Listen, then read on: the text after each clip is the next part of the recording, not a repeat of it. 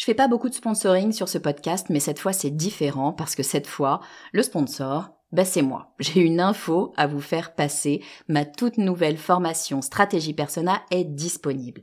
Stratégie Persona, c'est la solution pour toutes les personnes qui ont du mal à trouver des clients. Toutes les personnes qui ont du mal à définir qui sera leur prochain client. Toutes les personnes qui ont du mal à trouver les mots justes pour parler à leurs clients. Parce que oui, vous savez que mettre vos clients au cœur de votre stratégie, ben c'est ce qui va vraiment faire décoller votre marque. Sauf que c'est pas si simple que ça. Alors j'ai créé tout simplement la formation la plus complète du marché sur le persona. Et je vous fais une promesse, si vous la suivez et si vous l'appliquez, dans une semaine, vous saurez exactement qui est votre client idéal et ce qu'il faut lui dire pour qu'il achète. Stratégie personnelle est disponible sur mon site le podcast du marketing.com slash stratégie persona. Vous écoutez le podcast du marketing, épisode 7.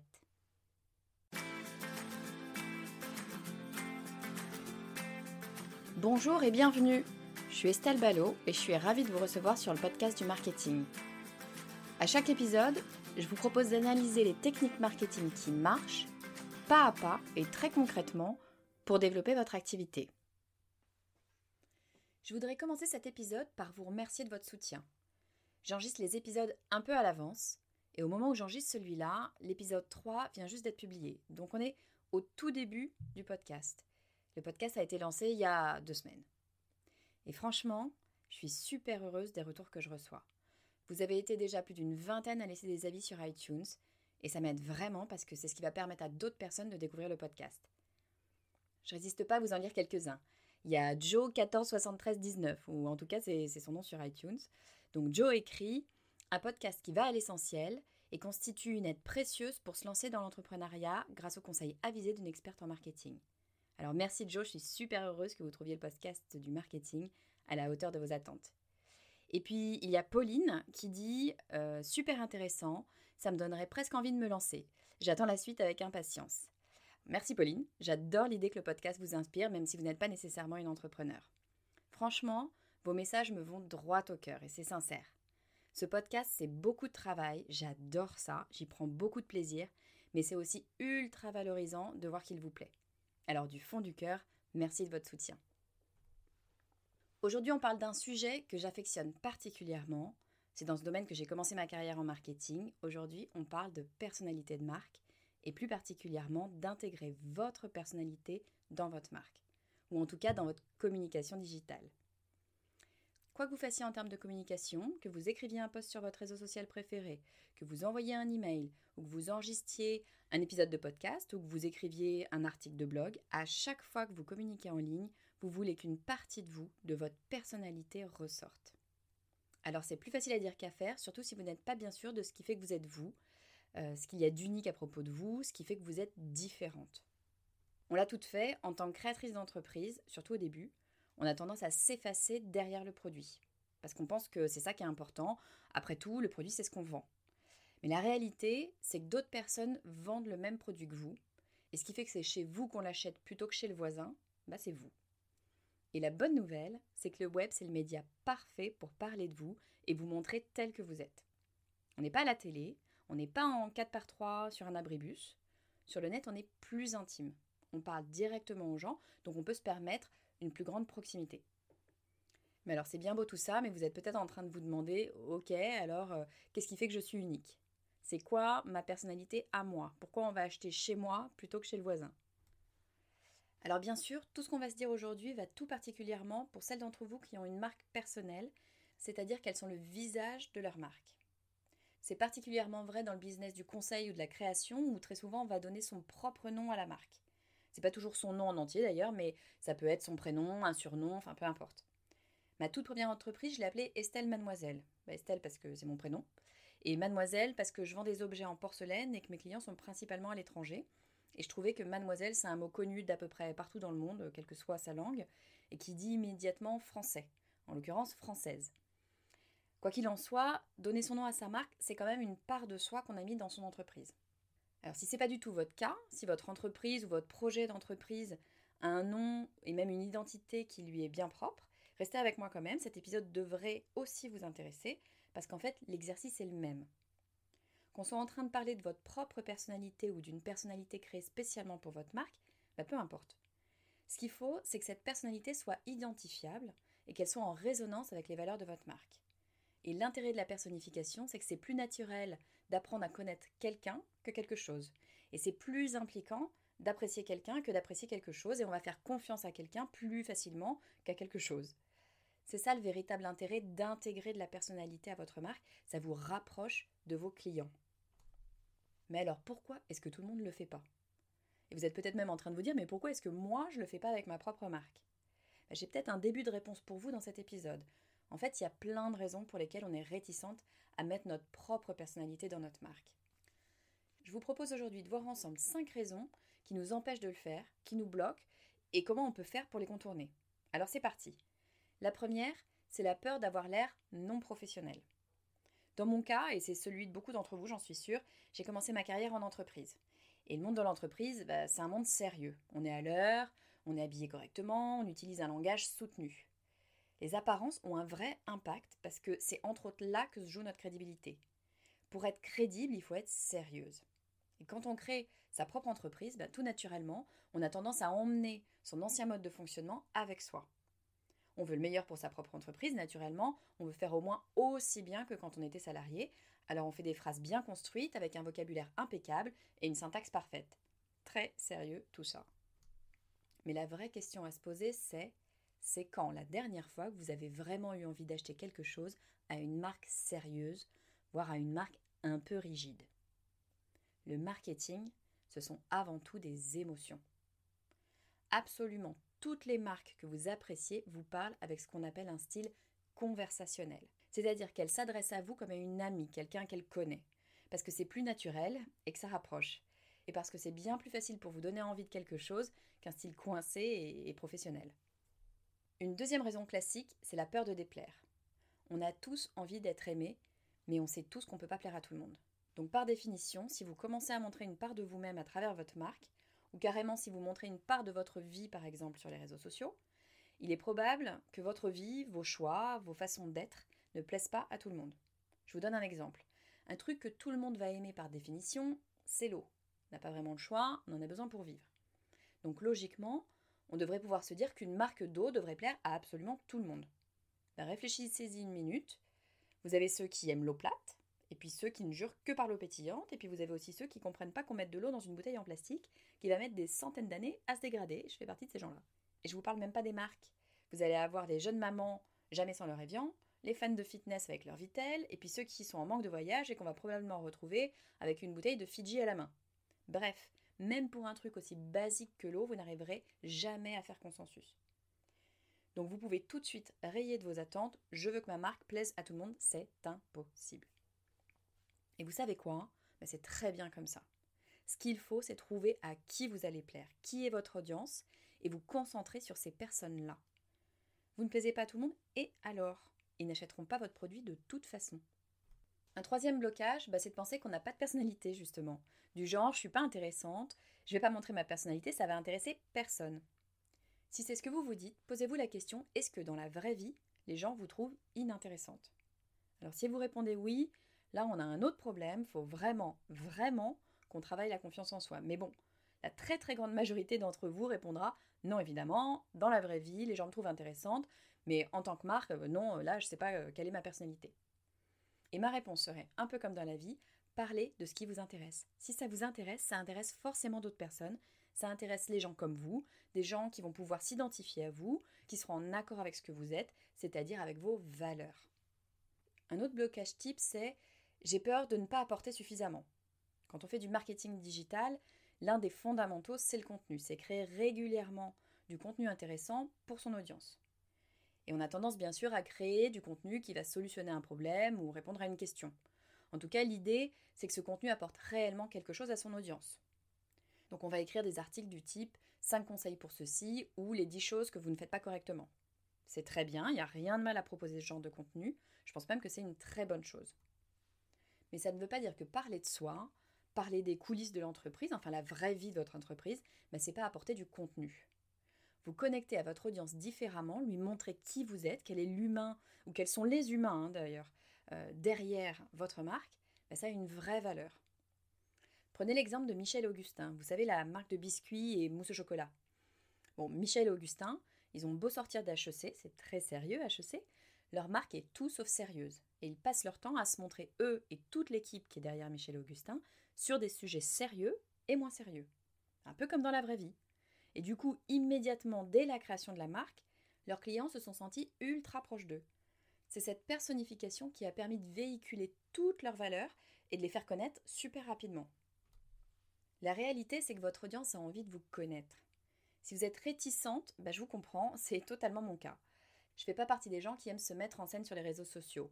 J'ai tendance à être plutôt discrète de ce point de vue. Enfin, en général, je préfère partager mes idées que mon déjeuner. Mais enfin, il n'empêche que si vous faites le test, vous verrez que dès que vous partagez des choses un peu plus personnelles, des choses qui montrent qui vous êtes, et eh ben vous aurez un retour beaucoup plus important. Alors attention, je suis pas en train de vous dire de poster une photo de votre déjeuner tous les midis. Si c'est pas votre truc, ne montrez pas votre sandwich. Mais ajouter de l'humain à votre marque, surtout sur Internet, ça va vous rapprocher de vos clients. Et c'est ce qu'ils attendent. testez, vous verrez. Alors un autre blocage qui fait très bien la transition avec le précédent, c'est la peur d'en dire trop. C'est un peu le risque avec le fait de parler de soi, euh, comment savoir où est-ce qu'on s'arrête. Alors la première chose que je dirais, c'est évidemment vous n'êtes absolument pas obligé de révéler tout sur votre vie privée. Personne ne vous oblige à poster les photos de vos enfants, le lieu de vos vacances la déco de votre maison il est évident que vous restez totalement maître de ce que vous souhaitez ou non partager. Et je suis de celles qui pensent qu'il faut garder sa vie privée privée. Vous ne verrez jamais des photos de ma famille sur le Facebook du podcast du marketing, par exemple. Mon cocon, c'est mon cocon, j'ai aucune envie de le partager. Et j'ai envie de dire, bah, presque au contraire, ce qui est intéressant à partager, c'est pas tant ce qui est tout beau, tout merveilleux, mais plutôt ce qui nous rend humains. Et ce qui nous rend humains, bah, ce sont nos failles, nos échecs, euh, enfin nos coups durs. Alors j'ai déjà dit dans l'un des tout premiers épisodes, c'était d'ailleurs probablement le, premier épisode, à mon avis, c'est beaucoup plus intéressant d'avoir quelqu'un qui me dit j'étais dans la pire des galères et voilà comment j'ai fait pour m'en sortir, que quelqu'un qui me montre à quel point il a réussi dans la vie. Encore une fois, c'est la vraie vie, c'est raconter une histoire, et c'est beaucoup plus impactant, à mon avis, que de vendre du rêve auquel personne ne croit. Bon alors bien sûr, il faut le faire intelligemment. Évitez de raconter les échecs qui iraient directement nuire à votre réputation en tant que professionnel. Par exemple, si vous êtes, euh, mettons, consultant en gestion de patrimoine, évitez de raconter à tout le monde que vous êtes un panier percé, vous êtes incapable de mettre un sou de côté et vous êtes fiché à la Banque de France. Bon, je force un peu le trait, hein, mais bon, vous avez compris l'idée. Et ça vaut aussi pour l'inverse, soyez pas fausse. Si vous êtes sur la paille, vous prenez pas en photo devant le Ritz euh, avec une légende super week-end spa et resto gastro. En fait, c'est simple, évitez de raconter n'importe quoi parce que ça vous retombera dessus. Alors c'est bien beau de parler de tout ce qui nous empêche de mettre de notre personnalité dans notre marque, mais comment est-ce qu'on fait si on ne sait pas trop ce que c'est que notre personnalité Qu'est-ce qui fait qu'on est nous? Qu'est-ce qui fait qu'on est différente des autres? C'est pas forcément évident d'identifier ce qui est notre propre personnalité, ce que les gens qui nous connaissent voient de nous, ce à quoi ils pensent immédiatement quand ils pensent à nous. Ça peut être euh, une habitude, une gestuelle, une intonation dans la voix, une façon de parler, une attitude, si vous n'avez aucune idée de comment décrire votre personnalité, j'ai justement trois pistes pour vous à explorer. La première, c'est ce que j'appelle les armoiries. Vous voyez les armoiries de famille bourgeoises euh, au Moyen Âge? Elles étaient peintes sur les boucliers des chevaliers et elles avaient pour but de montrer les valeurs de la famille. Un lion pour le courage, une rivière pour la liberté, un renard pour l'intelligence. Enfin, j'invente complètement là, euh, mais bon, vous saisissez l'idée. La question c'est qu'est-ce qui vous représente? Et pas nécessairement vos valeurs, mais aussi votre façon de vivre. Moi, ce serait un poney. J'en ai pas, mais euh, bon, ça fait partie de mes objectifs de vie, avoir un poney dans le jardin. Chacun son truc. Donc, un poney. Euh, un porte-voix. J'ai tendance à être un peu direct, voire franchement un petit peu autoritaire des fois. Donc, porte-voix. Et le dernier, je dirais un joker, parce que soyons honnêtes, je suis pas très très claire dans ma tête. Bon, un poney, un porte-voix, un joker, ça fait des drôles d'armoiries, mais bon, après tout, pourquoi pas. Hein. Un deuxième truc pour vous aider à trouver vos traits de personnalité, c'est de vous prêter au jeu du test psychologique. Vous savez, un de ces tests de personnalité, pas, pas ceux de Biba hein, qu'on lit sur la plage, quoi qu'après tout, si ça vous plaît, pourquoi pas, mais je pencherai plus pour des vrais tests de personnalité utilisés par des cabinets RH. L'idée, c'est pas de foncer aveuglément sur ce qu'il en ressort, mais de s'en servir pour se poser des questions. Avec quoi est-ce que vous êtes d'accord? Quels sont les éléments auxquels vous ne vous identifiez, mais alors pas du tout? Et puis, euh, quel serait un exemple de tel ou tel trait de personnalité? Donc, par exemple, Disons que vous découvrez que vous êtes introverti. Personnellement, ça a été l'une de mes plus grandes découvertes dans un de mes tests. J'étais tellement persuadée d'être quelqu'un d'extrêmement social que je m'étais jamais rendu compte que j'adorais me retrouver seule avec moi-même pour faire le point et que si j'avais pas ces respirations, bah, je pouvais vite péter les plombs. Donc en gros, j'ai découvert que j'étais une introvertie, pas du tout une extravertie. Donc plus vous allez mettre des exemples en face de vos traits de personnalité, plus les choses vont devenir concrètes. Et la troisième, bah, c'est la bonne vieille technique du portrait chinois. Si j'étais un animal, je serais. Ou alors si j'étais une ville, bah, je serais. Ou si j'étais un objet, je serais. Encore une fois, l'idée ici, c'est de libérer son imagination pour faire ressortir des traits de caractère. Après, à vous de faire le tri. Vous n'aurez peut-être pas envie de tout montrer et vous voudrez peut-être accentuer certains traits de personnalité et en effacer d'autres. Encore une fois, c'est vous qui choisissez du début à la fin, c'est votre histoire. Et puis une chose qui à mon avis est primordiale, surtout quand on communique sur Internet, attention, ça va peut-être vous surprendre, la chose à mon avis primordiale, c'est précisément de sortir d'Internet. Internet, c'est un média absolument génial qui vous permet de toucher des masses de gens incroyables en très peu de temps. Mais il ne faut pas oublier que vendre sur Internet, c'est aussi une relation commerciale franchement lointaine. Vous rencontrez jamais vos clients, vous n'avez aucune idée d'à quoi ils ressemblent, et eux, bah, probablement, ils n'ont pas beaucoup d'images de vous. Donc si vous voulez vraiment mettre de votre personnalité dans votre marque, si vous voulez que vos clients sentent qui il y a derrière cette marque, le meilleur moyen, c'est de rentrer en contact avec eux par un autre moyen qu'Internet. L'idée, c'est de montrer à vos clients qu'ils ne sont pas juste un numéro de commande sur votre back-office et que vous vous souciez réellement d'eux et de leur fournir le meilleur service possible. Parce que ça va sans dire que vous vous souciez de vos clients. Si c'est pas ça que vous avez en tête, il n'y a aucune, mais alors aucune chance que votre entreprise marche. Enfin, en tout cas, c'est ma vision des choses. J'écoutais un podcast hier justement super intéressant sur la place du client dans l'état d'esprit d'un entrepreneur. C'est une personne qui faisait du coaching dans ce domaine et il a fait une expérience intéressante. Il a demandé à 20 de ses clients de lui donner les mots qu'ils associaient spontanément au mot client. Alors sur les 20, 18 associaient le mot client au registre du paiement, genre payer, argent, revenu, cash, euh, commande, enfin ce genre de choses.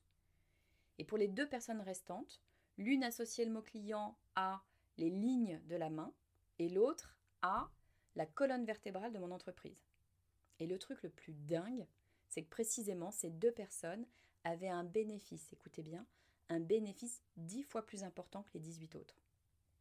La vérité, c'est que si vous mettez le client au centre de vos préoccupations, si ce dont vous vous souciez, c'est l'expérience client, lui apporter réellement quelque chose, vous allez construire un meilleur business que si vous pensez d'abord à l'argent que ça va générer. Le centre, c'est le client. Et c'est encore plus vrai sur Internet où on est dans un monde très tech. C'est quand même un monde fait de 0 et de 1. Donc dans ce monde aseptisé, vous pouvez vous démarquer en faisant des choses humaines pour des humains. En fait, c'est en faisant des choses vraies et physiquement. Et si vous êtes au début de votre aventure entrepreneuriale, eh bien c'est un avantage parce que vous allez pouvoir mettre cet état d'esprit au fondement des valeurs de votre entreprise. Et vous allez pouvoir faire des choses réellement directement avec vos clients. Par exemple, un truc qui ne coûte quasiment rien et qui a un impact énorme, c'est d'écrire une carte de remerciement à chacun de vos clients. Écrivez-leur un mot à la main, une phrase personnalisée. Ça vous prendra pas plus de 10 secondes, mais votre client, lui, va s'en souvenir. Et cette toute petite carte, ça va complètement changer son rapport à votre marque.